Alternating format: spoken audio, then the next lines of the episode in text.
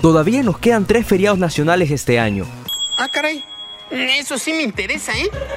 Hoy, en la noticia del día.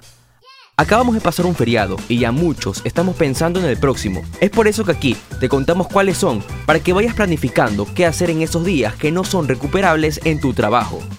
El más cercano es el Día de los Difuntos, que cae miércoles 2 de noviembre, y que por ley se pasará el viernes 4 uniéndose al sábado y el domingo. A esto se le une el feriado por la independencia de Cuenca, que cae jueves 3 de noviembre, por ende, serán dos fechas que darán cuatro días de descanso.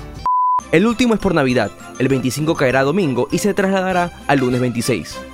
Y antes de que acabe el año, las autoridades darán a conocer el calendario de feriados para el 2023.